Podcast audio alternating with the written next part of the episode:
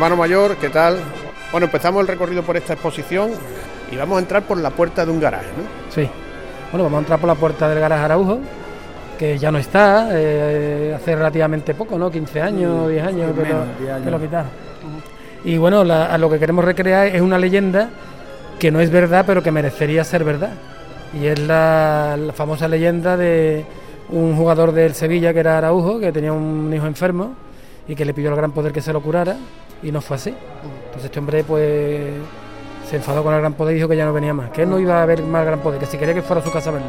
Esta historia que cuento de un hombre que ha perdido en el mar de la fe. Entonces las misiones del año 1965, pues cayó lluvia, iba el gran poder desde el gran poder del eh, el hospital de nuestro Padre Jesús del Gran Poder de San Juan de Dios a la Candelaria y le cayó una lluvia y entonces tiró para el sitio más cercano que era la parroquia de la Concepción. Estaba cerrado y al tener la puerta cerrada llamaron al garaje de Araujo. Entonces imagínate este hombre cuando vio el gran a la puerta de su casa. Después sabemos que no es verdad, que hay algo de realidad, pero que no es verdad. Pero yo creo que debe- debería haber sido real, porque es una leyenda preciosa.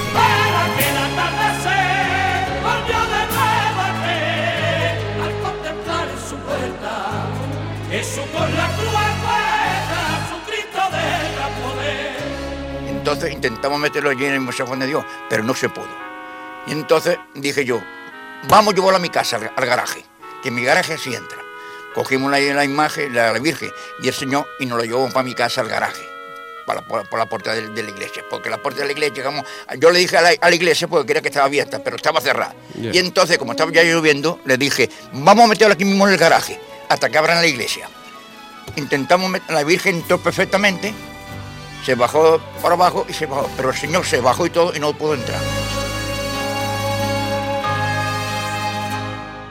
Pues te quiero presentar aquí a Adelardo Martín de la Vega, nuestro promotor sacramental, es el comisario de la exposición. Y bueno, quiero decirte que estamos encantados con su trabajo, hemos eh, confiado en su buen gusto, él ha pedido a, a Carolina Morales de Candela Factoría que colabore con él y creo que se ha montado aquí un- una maravillosa exposición. Pues vamos a entrar, no por el garaje, tú ¿no? quieras. Bienvenido.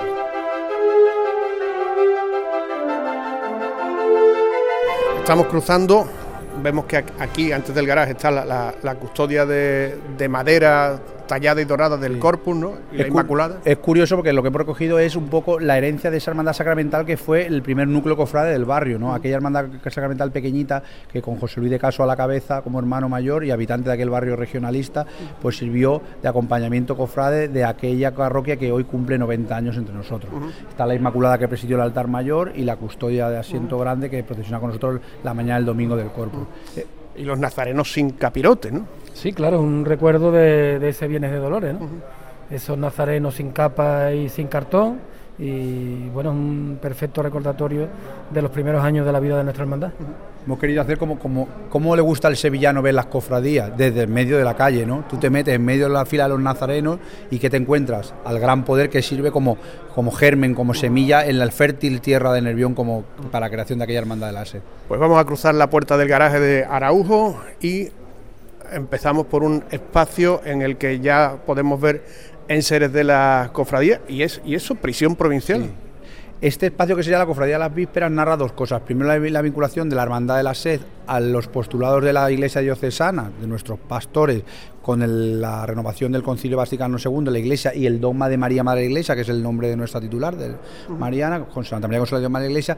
Y luego con estos objetos queremos recordar aquella cofradía única de las vísperas, que era la única de ese día, y, y la ilusión de aquella gente de Sevilla que iban al barrio a ver a esa primera, esa gana de Semana Santa, como la que tenemos hoy en día, que no hemos podido vivir y estamos todos deseando vivir en el barrio.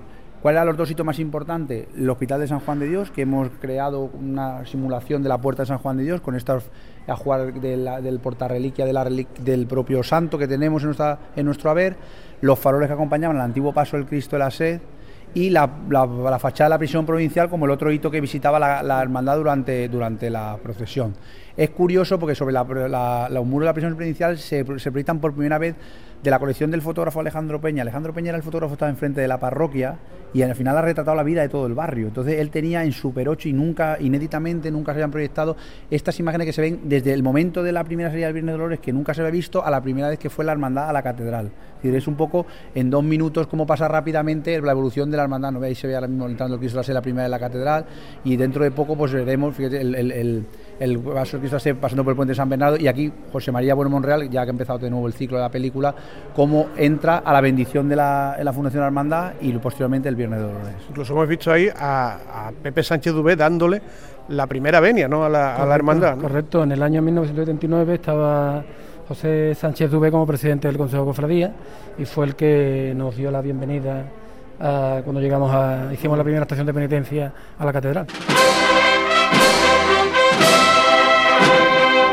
Hemos pasado por debajo de la puerta del garaje de Araujo y ahora, sin que eso signifique nada, vámonos a la cárcel, ¿no? O vamos a, a cruzar este arco eh, que nos lleva a otro espacio Un mundo azul, ¿no? A un dentro de la exposición. ¿Dónde estamos ahora? Pues esta fase le llama, mm, recoge un poco el nombre o el sobrenombre que nos conocen en Sevilla, ¿no? Somos la Hermandad de la Virgen de los Ojos Azules. Con este mundo azul lo que hemos pretendido es contar la devoción histórica a la Virgen de Consolación, desde aquel icono primero de la Consolata de, de Turín, pasar por cómo llegó a España a través de los mínimos de Utrera, de ahí a Carrión y de Carrión posteriormente a lo que serían los terceros y los terceros a la Hermandad de la Sé, recogiendo como siempre la Semana Santa ese rompeolas de esas devociones mundiales que se reco- recogen en todas sus titulares de los sanmarianos. sí.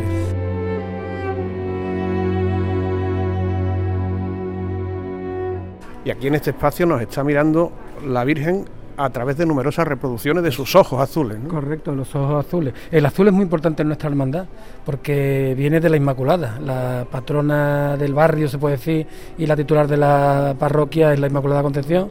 Y bueno, nuestra hermandad, aunque verdaderamente no lo lleven sus colores corporativos por determinadas circunstancias, pero nuestro color es azul. De hecho, nuestras primeras túnicas eran celestes y azules. Lo que pasa que, bueno, tú sabes que después ya eh, el arzobispo dijo que teníamos que salir con hábitos negros. La hermandad cuando fue a la catedral ya tenía unos 300 nazarenos, ya fue muy difícil cambiar por motivos económicos la tela de la, de la ropa de los nazarenos y se decidió que fuera negra con la capa blanca, pero en un, pili- en un primer momento era un color celeste. ¿no? Y bueno, ahí tenemos una maravilla que creo que son los barquitos de, sí, de consolación. sí. Bueno, en realidad la Virgen de Consolación, su atributo fundamental es el barqui- la Virgen del Barquito en la mano. Entonces hemos traído aquí la- las joyas de la corona ¿no? de cada hermandad, de cada devoción mariana de la Virgen de Consolación.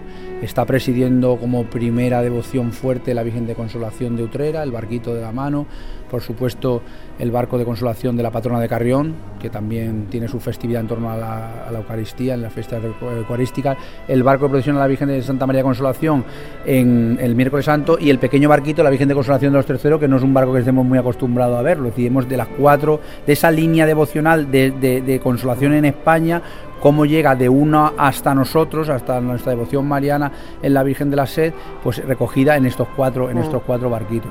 Es curioso cómo se desarrolla, incluso artísticamente, el desarrollo de esta orfebrería de los barcos, de, esa, de ese símbolo tan devocional. Hay aquí también, antes de entrar en este ojo de la, de la Virgen, una pieza de la que la hermandad está muy orgulloso, como es la- las caídas del, del palio, las de Charo Bernardino, y dos sayas. Especialmente esta pasa por ser una de las más llamativas o de las más originales de Sevilla. ¿no? Sí, bueno, esta es la que le decimos la saya de los luceros.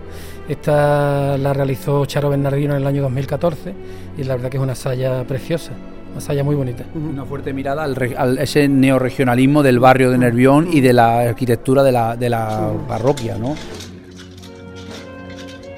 Ahí están las caídas, no hemos hablado de ellas, y ahí la, la Virgen que, preside ¿no? el paso de palio. Correcto, es una Virgen de Consolación de Utrera y la Hermandad de Consolación, su Junta de Gobierno, el primer año que sale el paso de palio, pues viene y nos la regala. Y desde entonces, bueno, pues todos los miércoles santos hacemos una entronización sobre las 9 de la mañana, viene eh, gente de la Junta de Consolación, devotos, el alcalde, y la verdad que tenemos un acto precioso y bueno, pues la patrona de Utrera recorre Sevilla también en nuestro, en nuestro cortejo, ¿no? Salimos de esta zona azul y llegamos a la zona central del patio de la Fundación Cajasol, donde está otra de las grandes joyas de la cofradía, ¿no? el paso de Guzmán Bejarano para el Cristo.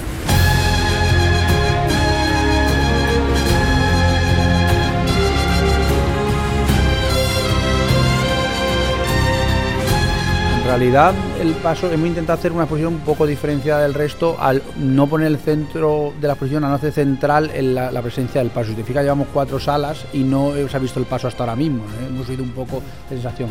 Lo que hemos querido representar en esta, en esta fase es la devoción histórica al Cristo de la Sed. Por eso ponemos aquí el techo de palio. Aquí relata aquella, aquella hermandad del siglo XVII que estando en San Marcos, hablaba el, el famoso libro de Matute, la, la parroquial de Triana y Bermejo, que aquella que recogía históricamente la hermandad de la sed, como aquella hermandad de aquel Cristo de madera, de, de, pasta de madera, de pasta de papel que procesionó y se llegó a perder, estaba asociada a una procesión de gloria, que era la Virgen de las Maravillas, de, una, de Bernardo y del Castillo, muy importante, que se llegó a perder también, y que es la que preside el techo de palio nuestro de la hermandad. Y luego, lógicamente, pues hay una comparación de lo que sería aquel paso que conocieron aquellos hermanos más mayores del barrio y que le guardan tanto cariño, ¿no? de la ilusión de aquella primera hermandad, de aquellos paseos al barrio, de cuando la gente era la, la primera vez que iban al barrio, era ir a Nervión, era como una, un poco una excursión, ¿no? Y claro, el paso del Cristo ha cambiado en filosofía, todo que era un paso sencillo dentro de aquellos postulados del Concilio Vaticano, de carpintería, con el Cristo muy bajito, muy cercano, frente a esta gran obra de Guzmán Bejarano, que lo que es entroniza al Cristo la sed, dimensionado para el recorrido de la propia hermandad y dando siempre el sentido de la cruz triunfante en la posición que lo, que lo mm. procesiona. Incluso la imagen del Cristo, ¿no? Después de la pátina que, que, su mismo autor, ¿no? Le dio en torno a los años 90, ¿no? Es que vemos ahí una gran foto sí, sí, del, Cristo al principio, quizá era una imagen más clara, ¿no? Sí, sí, la verdad es que el Cristo en los primeros años era una imagen más clara. Creo que Luis Álvarez Duarte consiguió eh, darle eh, ventaja o darle una verdadera categoría con el color, con esa pátina, y el Cristo ganó muchísimo. Ganó muchísimo. Uh -huh. sí. Este paso me hablabais antes de, de, algún intento de hacer un paso alegórico con, con la sed o, o, o, algo de alegoría bueno, que hay tiene. Un, hay un, pero yo creo que se queda casi a nivel de, de idea y de conversación. Y además la hermandad no hay ese sentimiento, no se recoge. Es decir, Parece que hay épocas, igual que hemos visto otras hermandades, ¿no? que, que misterio sí o misterio no, ¿no? Hay épocas que los cristos llenan de figuras secundarias y a veces se despoblan de ellas. En este caso alguien dijo, ¿por qué no se recoge el misterio, la quinta palabra, con un misterio, ¿no? Una, un hisopo, con la esponja. Al final se ha convertido en un paso, un crucificado. Somos una hermandad de barrio joven que nos hemos convertido en una hermandad clásica, de un crucificado clásica. Entonces eso, bueno, es casi de de conversación de, de, de, hermandad, pero no, no trasciende, no tiene mucho más. Podría haber sido, a lo mejor, pero no es un sentimiento que esté muy arraigado. Se sabe, pero no se, no se comparte. Yo quería añadir que la figura del Santísimo Cristo de la Sed es una figura tan potente que si alguien, y tan maravillosa, que si alguien en algún momento tuvo la idea de, de, formar un, un, misterio con un romano, con una esponja, yo creo que se le quitaron las ganas porque el Cristo de la Sed llena el paso de Cristo y aparte es un Cristo muy catequético en el sentido de que esa sed que, que, que lleva en su nombre no es solamente la sed del Evangelio de San Juan cuando él pide agua, sino eh, desde la samaritana, cuando le pide agua, le da el agua de beber de la samaritana, las fuentes de agua viva, que si te vas al palio, aquí tenemos en las bambalinas, la fuente, eh, ¿no? las fuentes, esas fuentes de agua viva son las fuentes que, que, cuando Cristo le pide beber a la, a la, samaritana, él le dice que le va a dar un agua viva que no, de la que nunca más tendrá sed. ¿no? Que yo creo que el Cristo la sed trasciende en un momento dado ese Evangelio de San Juan y se convierte en un Cristo que, que, que lo que tiene es sed de nuestro amor, sed de nuestro cariño y bueno, en definitiva un, una verdadera maravilla y una obra de arte genial. ¿Es la hermandad consciente de, del tesoro patrimonial que tienen con, con este paso, Pepe? Pues se está descubriendo. Yo creo que los que estamos allí, porque yo era secretario de la Junta que, ideó el, este paso de Cristo. Yo recuerdo las conversaciones eh, de Pepe Carrascosa, que fue el hermano mayor, con Antonio Dube, que fue el diseñador, el trasladarlo a Guzmán Bejarano, que decía que lo había hecho tan valiente que era imposible. Y nosotros sí éramos conscientes de que tenía una, maravilla, un paso precioso creo que poquito a poquito, y este cincuentenario, el hecho de la salida, yo creo que, que, que se está Sevilla siendo consciente de, de- de que es una verdadera obra de arte, de que es una maravilla. También en un momento meditamos el, el haber puesto los dos pasos, porque el paso del Cristo de la Sed es un paso que todavía existe. Está muy transformado, vive en Córdoba y es el paso de un titular cristífero de una hermandad de allí, muy transformado lógicamente, pero al final no era una exposición de poner un paso compitiendo con otro, ni mucho menos, sino en realidad poner en valor la pieza que tiene y por eso hemos puesto esa fotografía en gran formato de aquel paso antiguo, para que la gente entienda aquella hermandad, aquel paso antiguo y sea consciente, sea consciente de aquella, de aquel paso que tiene ahora actualmente y que es una de las joyas de la hermandad.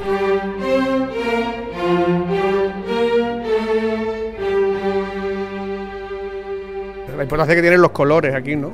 Eh, Carolina, el color azul para la Virgen, aquí estamos ya eh, para mm, diferenciar que esta es otra parte, ¿no? Hombre, la devoción al Cristo de la Sed siempre será negra, la Virgen azul, y luego siempre tenemos un puntito del color rojo, que es la parte de, de que- de la añoranza de los carteles de, de todos los años. Sí, nos vamos para allá. Lo que hemos querido crear con este, esta pegada de carteles casi moderna, ¿no? De, de- es cómo capa a capa, año a año, culto a culto, eh, la devoción al Cristo de la Sed ha ido pegando en las personas de la hermandad, en los hermanos de la hermandad, en los devotos y en los, en los habitantes del barrio, ¿no? Entonces, en, en ese fondo de, aquel, de esa hermandad sacramental y del fondo sacramental, por eso tiene este fondo rojo, cómo ha ido adheriéndose la devoción del Cristo de la Sed durante todos estos años. Y esto nos sirve como pórtico de lo que sería, eso que te comentaba, de nuestros primeros 50 años. Esto sería casi una instalación, ¿no? Bueno, sí, prácticamente es totalmente una instalación. Por sí. eso hemos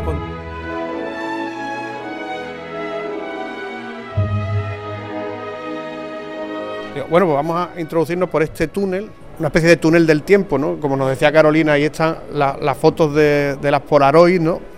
Fotos que quizás no se conozcan de la hermandad, ¿no? Y una cronología año por año.